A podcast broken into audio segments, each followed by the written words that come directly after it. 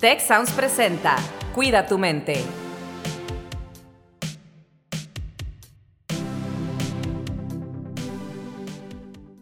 Hola, ¿qué tal? Bienvenidos, bienvenidas una vez más a un nuevo episodio de su podcast Cuida tu mente. En esta ocasión vamos a hablar acerca de cómo podemos identificar si tenemos actitudes tóxicas.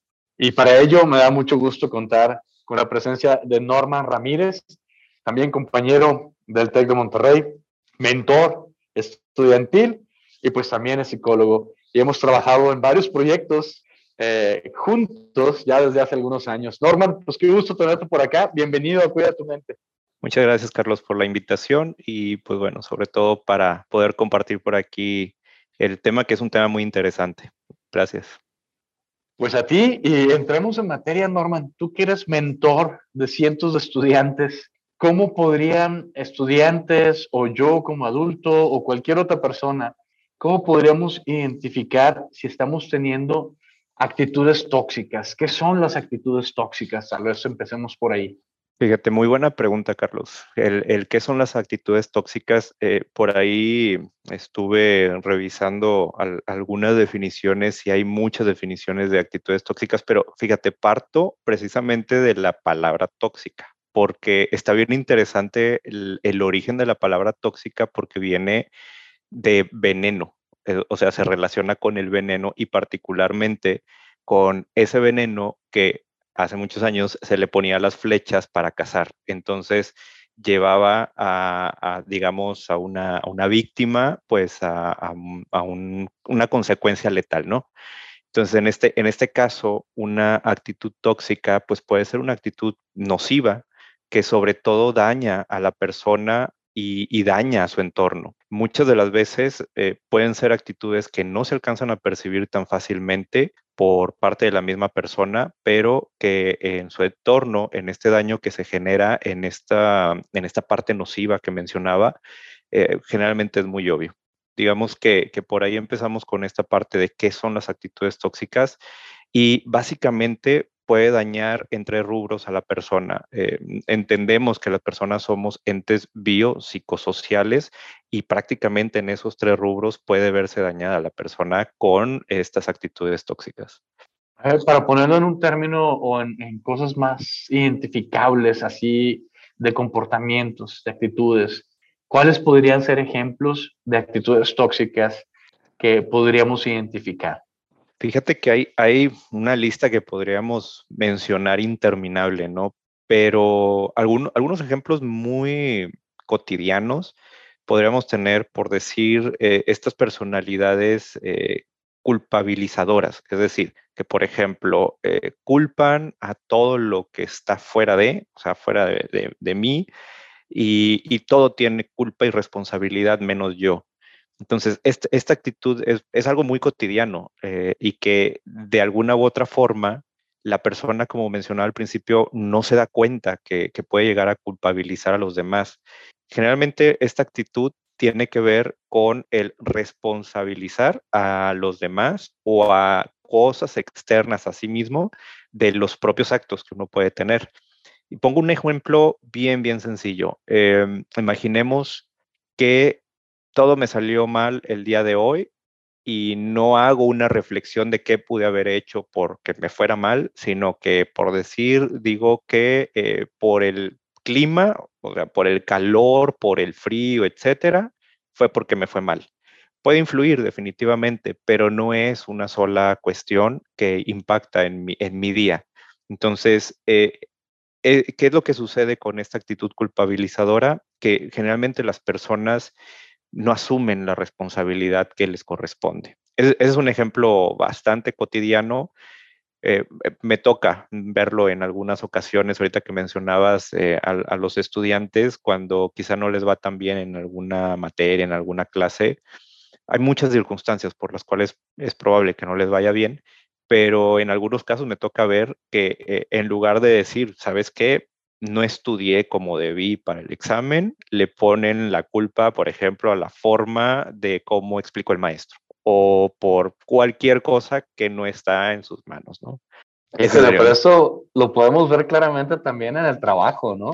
Eh, en mil ejemplos en el trabajo, en la familia, este, y desde chiquitos, ¿no? Como que vivimos en una cultura eh, muy de víctima, ¿no? No de protagonista, para usar términos que nos ha enseñado eh, Fred Kaufman, ¿no? con, quien, con quien hemos trabajado algunos ahí en la institución, que habla de esto de, de ser protagonista en lugar de víctima. Y hay una frase que la relacioné mucho, o sea, me la recordaste en lo que nos explicabas te estaba escuchando y estaba escuchando lo mismo que nos decía Fred, que decía, si no te identificas, si, si no eres tú parte del problema, o sea, si no te identificas como parte del problema, no puedes ser parte de la solución. Y esto es así como que, ouch, oye, no, espérate, pues, yo no soy el problema, el problema es Norman, no yo. No, a ver, ¿cuál es el problema? ¿Y qué rol juegas tú en esto? Entonces, el vernos como protagonistas cambia todo el chip, ¿no? Cambia toda la perspectiva. Y esto que nos decías, pues me recordó mucho esta parte. Sí, y, fíjate que precisamente un segundo ejemplo era la actitud de víctima, la postura de víctima, en, la cual comúnmente la vida eh, es injusta con la persona. O sea, todas las circunstancias que están alrededor eh, son aquellas las que tienen la, culpa o la responsabilidad, menos yo. Y, aquí mencionaba al principio, puede verse mermado o, dañado, por ejemplo, los vínculos con los demás. O sea, este, eh, las amistades, las relaciones de pareja también, que hoy por hoy eh, escuchamos, por ejemplo, este concepto de relaciones tóxicas, pues aquí se vincula mucho, donde si, si uno de las, de las dos partes eh, asume la actitud de víctima, pues resulta también una, actitud en muchos de los casos de, chantaje, ¿no? Donde, donde la persona termina por desgastar a la otra parte. Entonces, aquí muchas de las veces, además de la actitud tóxica, y precisamente por eso llega a ser nociva, quizá esta persona no se da cuenta que está desgastando la relación con los demás, su relación con los demás. Y en algunos casos se pierden amistades, se pierden eh, relaciones de familia, se pierde eh, relación de pareja.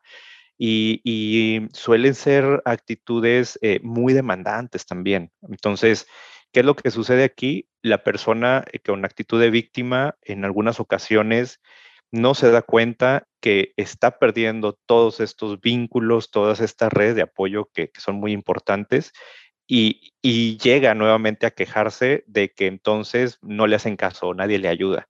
Entonces, ¿qué es lo que sucede aquí? Como mencionábamos al principio, muchas de las veces la propia persona no se da cuenta que está en esa actitud tóxica. Wow. Híjole, de nuevo, te estaba escuchando y estaba acordándome de, de ejemplos de personas cuyos nombres no voy a mencionar, pero eh, de esto, de este tema de, oye, pues la vida, el mundo está en contra mía, ¿no? Esta imaginación, esta percepción de que el mundo está en contra mía, o esta cuestión de que la vida me sucede, ¿no? O sea, yo no tengo ningún control, solo me pasa y me afecta, ¿no? Y, y, y para mal, porque generalmente eso lo ven nada más lo negativo, no ven las cosas buenas que también le da la vida, ¿no? Pero esto que mencionas, ya, ya nos empezaste a decir un poquito así de cómo es que estas actitudes son tóxicas, ¿no? Ahorita mencionabas, se daña el vínculo, se daña la relación, eh, y eso obviamente pues no es bueno para las personas que somos seres sociales. Pero ¿qué más? O sea, ¿por qué más estas actitudes se vuelven tóxicas? O sea, más allá de que yo sea una víctima, ¿qué más pasa? Nos decías, los vínculos, las relaciones sociales se desgastan. ¿Qué más tiene como impacto en nosotros? Si es que hay algún otro impacto eh, en nuestra psique, en nuestra mente, en nuestras emociones, en nuestro cuerpo. Fíjate que precisamente, y qué bueno que lo comentas, em, tiene un impacto también bastante fuerte, y lo mencionaba ahorita, eh, somos entes biopsicosociales y por bio me refiero también a una cuestión fisiológica. O sea, una, eh, una, reacción de enojo está comprobado que conlleva a una, eh, a una afectación física, o sea, hay, un, hay una, una varianza ahí eh, con relación a, a, la parte fisiológica, donde, por ejemplo, una actitud tóxica también recurrente puede llegar a ser, no sé, el, el reaccionar agresivamente ante alguna situación. Que esto es algo muy a menudo también y se da mucho, por ejemplo, en, urbes, en ciudades con una demografía muy grande donde la fricción del día a día, el tráfico, etcétera, pues a, veces nos hace estar a la defensiva. Y, pero no todos reaccionamos igual. Entonces, algunas personas que reaccionan agresivamente ante estas circunstancias, no es nada más que, se rompa estos vínculos, que, mostremos una imagen negativa ante los demás, sino que también conlleva reacciones fisiológicas nocivas, donde está comprobadísimo, por ejemplo, que un nivel de enojo alto puede llevar a un tema de eh, un ritmo cardíaco alto, a una, eh, a una sudoración, a niveles eh, que se suben o que van en picos. Entonces, esto evidentemente también eh, tiene secuelas. Lo que es lo que sucede aquí, que mientras no se identifiquen estas reacciones, estas actitudes, la persona quizá no se da cuenta que también está teniendo una afectación a su salud, no solamente emocional y social, sino también fisiológica. Eh, como bien comentabas hace un momentito, el, cuerpo aquí juega un papel importantísimo y, es precisamente donde juega algo muy, muy interesante que es la inteligencia emocional, el control de, las emociones y el cómo manejarlas y distribuirlas, ¿no? Y que muchas veces las personas que caen en una actitud eh, tóxica, esta inteligencia emocional no está tan regularizado. O sea, está precisamente en niveles muy bajos donde no llegan a un autocontrol. Una, una base muy importante de la inteligencia emocional es el autocontrol. Y precisamente para, para poder identificar una actitud tóxica, primero hay que manejar un autocontrol. Eh, eh, eh, aquí viene un punto también importante de cómo identificar estas actitudes, que es el que podamos tener un autocontrol, pero que además podamos eh, hacer una reflexión de qué pasa con nosotros en cuanto a estas eh, reacciones que de pronto tenemos muchas de las veces inconscientemente, que no nos damos cuenta. Pero como tú comentabas muy bien, tiene muchas, muchas, eh, muchas dificultades la persona para identificar todas estas actitudes y manejarlas sobre todo también. Wow muchas cosas muy interesantes. Me queda una duda. A ver, bueno, me quedan muchas, pero una que te quiero preguntar ahorita. En otros episodios hemos hablado eh, sobre las relaciones tóxicas. Ahorita estamos hablando de las actitudes tóxicas. ¿Esto tiene algo que ver una con otra? Buena, muy, muy, muy buena pregunta, Carlos. Precisamente, fíjate, pensaba en otra de las actitudes que creo que es donde principalmente eh, impacta en las relaciones, que es esta actitud pasivo-agresiva. Em, hay, agresiones explícitas donde se puede levantar la voz, inclusive personas, como mencionaba hace un momento, eh, no sé, puede llegar a los golpes con otra persona, o sea, actitudes agresivas explícitas, pero hay, hay una actitud muy particular que es eh, e, esas personas pasivo-agresivas, donde, por ejemplo, a veces no se dan cuenta que inclusive con una cuestión eh, de sarcasmo que, le hablen sarcásticamente a la pareja o que eh, actúen aparentemente de una forma pasiva, pero que en esa pasividad están siendo agresivas con la pareja, puede detonar, eh, sí, en una, en una cuestión de fricción de pareja. Y, no se diga lo que ahorita mencionaba también de la, agresión, eh, la, del tema de una personalidad agresiva conlleva obviamente también a muy probablemente una ruptura de pareja, ¿no? Donde empieza a haber fricciones y si no se hablan las cosas, pues es ahí donde se vuelca a una cuestión tóxica. Ahora, un punto muy importante, sabes, que, creo que tiene que ver con las relaciones tóxicas y con las actitudes eh, tóxicas, es una cierta dependencia. Lamentablemente, a veces en, cuando hablamos de relaciones tóxicas, las personas no se dan cuenta de esa dependencia hacia la pareja y, prefieren mantener una relación tóxica a cortar por lo sano, ¿no? Que a veces resulta mejor ah, darse una pausa, cortar, hablar las cosas, que a seguir en una relación tóxica donde nada más ambas partes eh, se están haciendo daño. Oye, Norman, y una actitud tóxica podría ser también, por ejemplo, el, el tomar mucho, ¿no? Alcohol, o el consumir sustancias. o el pasar tiempo con amigos, amigos, con personas que sabemos que pues, no son buena influencia para nosotros por diferentes circunstancias que se pueden dar. ¿Ese tipo de cosas también son consideradas actitudes tóxicas o pueden ser consideradas? Sí, sí, sí, sí, claro, claro también vamos a pensarlas más como conductas tóxicas. Eh, la, la, actitud, digámoslo así, es como esta, este modo de afrontar las circunstancias, eso sería la actitud. De hecho, hay eh, un libro que a mí me gusta mucho y que creo que es de la literatura básica, El hombre en busca del sentido de Víctor Frank, que habla precisamente de las actitudes o de la actitud de cómo enfrentamos las circunstancias. Y me acordé justo por lo que comentabas ahorita, eh, en, el tema, por ejemplo, de, de una adicción al alcohol. Eh, técnicamente podríamos pensar la adicción al alcohol o el alcoholismo como una enfermedad. Sin embargo, también en, muchas de las ocasiones inicia, inclusive desde etapas muy jóvenes, en adolescentes, el, consumo y que a, veces tiene que ver precisamente con, esta, mm, con estas actitudes tóxicas por no enfrentar las problemáticas o no querer enfrentar las problemáticas. Al igual como con una sustancia o como, como mencionabas también ahorita, eh, quizá algunas em, amistades tóxicas también, donde en la adolescencia se da muchísimo. Y ahí juega un papel muy importante la familia, el prevenir que eh, se dé, por ejemplo, circunstancias de eh, amistades tóxicas que puedan conllevar a un tema de alcoholismo, de consumo de sustancias, pero, pero tiene que ver precisamente con eso que comentas muy bien, de que sí llega a ser una actitud tóxica que conlleva una, una conducta tóxica, donde muchas veces, como mencionaba también al principio, no se da cuenta la persona que se está haciendo daño. Y a corto, mediano, largo plazo, esto lleva una consecuencia definitivamente. Wow. Oye, Norman, pues bueno, danos luz también acerca de qué podemos hacer. ¿Cómo podemos romper con estas actitudes, comportamientos, conductas, relaciones tóxicas? ¿Cómo podemos romper con todas estas cosas tóxicas que tenemos a lo mejor en nuestras vidas? Y que a veces, como dices, ni siquiera nos damos cuenta, ¿no?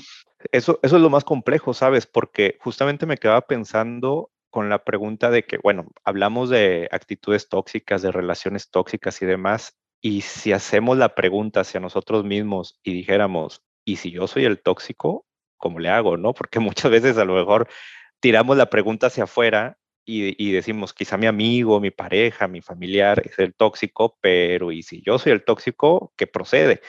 Y, creo que es buenísima esa pregunta que haces porque, pues, una, primero, la, el, eh, creo que algo muy importante es tener esa capacidad de reflexión y autocrítica en el sentido de decir, a ver, qué estoy haciendo con los demás. Por ejemplo, el, caso que decía al principio de esta actitud de víctima, donde de pronto vemos que eh, mi círculo de amistades empiezan a alejar, mi familia empieza a alejarse de mí. Creo que aquí cabe la pregunta de decir, ¿qué estoy haciendo para que esto suceda? Entonces, creo que aquí un primer paso es esta capacidad de reflexión y, de cuestionarme de dónde estoy parado, de si lo que estoy haciendo no está lastimando al otro también, porque precisamente lo, nocivo y lo tóxico no solamente me lastima a mí mismo, sino que también muy probablemente estoy lastimando a otras personas. Y aquí entra un punto muy importante que precisamente es un, es un punto también de la inteligencia emocional, que por ahí menciona Goleman, de, de la empatía. La empatía es algo importante ya sea si nosotros somos quienes estamos generando estas actitudes tóxicas o si vemos a alguien que, genera esta actitud tóxica, el ser empático y ser tolerante también, porque probablemente notamos actitudes tóxicas en los demás, pero nos toca aquí pues eh, hacerle ver al otro que se está haciendo daño y que le está haciendo daño a los otros. Pero la forma de poder hacerle ver al otro juega un papel importantísimo, que es mediante esa tolerancia. Y, un punto también importante es la red de apoyo con la que contemos. Es decir, si hay personas que son cercanas a nosotros, que, tengan esa confianza de acercarnos y decirnos, oye, eh, estamos viendo esto en ti, eh, vamos, a, vamos a hacer algo por mejorarlo. O si yo veo algo en otra persona, pues bueno, eh, tener esa confianza para acercarnos y decirles que estamos notando estas actitudes en, esa, en esas personas, ¿no? Híjole, Norman, está buenísimo esto. La verdad que qué gusto que, que hayas podido acompañarnos en este episodio de Cuida tu mente. No sé a nuestra audiencia, pero a mí, en serio, que ya me dejaste con una gran tarea de autorreflexión. Esa pregunta de que, oye, ¿seré yo tóxico? ¡Auch! sí, ¡auch! Pero a ver, ¿en dónde tal vez sí lo estoy siendo y qué voy a hacer al respecto? Entonces, Norman, te agradezco muchísimo por tu tiempo, por todo lo que nos compartes. Espero que nos visites más seguido también en este podcast de Cuida tu Mente. Y a todo nuestro público, a toda nuestra audiencia, pues les compartimos esta tarea. Yo no sé ustedes si pues identifican tener esta tarea que yo digo, ah, caray, yo sí la tengo. Voy a pensar mucho en esto. Así que muchísimas gracias, Norman, por acompañarnos en este episodio de Cuida tu Mente. Gracias, Carlos, a ti por la invitación. Hasta la próxima. Te invitamos a escuchar Tech Review, el podcast donde contamos historias que despertarán tu curiosidad. Yo soy Ana Torres y aquí contamos historias de ciencia, emprendimiento, innovación y liderazgo. Si te interesa la ciencia, el emprendimiento y la tecnología, este podcast es para ti. Escúchalo en Spotify, Apple Podcast y Google Podcast. Gracias por escuchar un episodio más de Cuida tu mente. Productor ejecutivo de Tech Sounds, Miguel Mejía.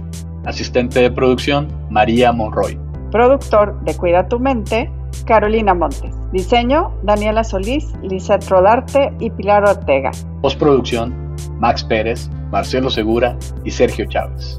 Los invitamos a escuchar el siguiente episodio de Cuida tu Mente y el resto de los programas de Tech Sounds en Spotify, Apple Podcast, Google Podcast y tech.mx slash tech Sounds.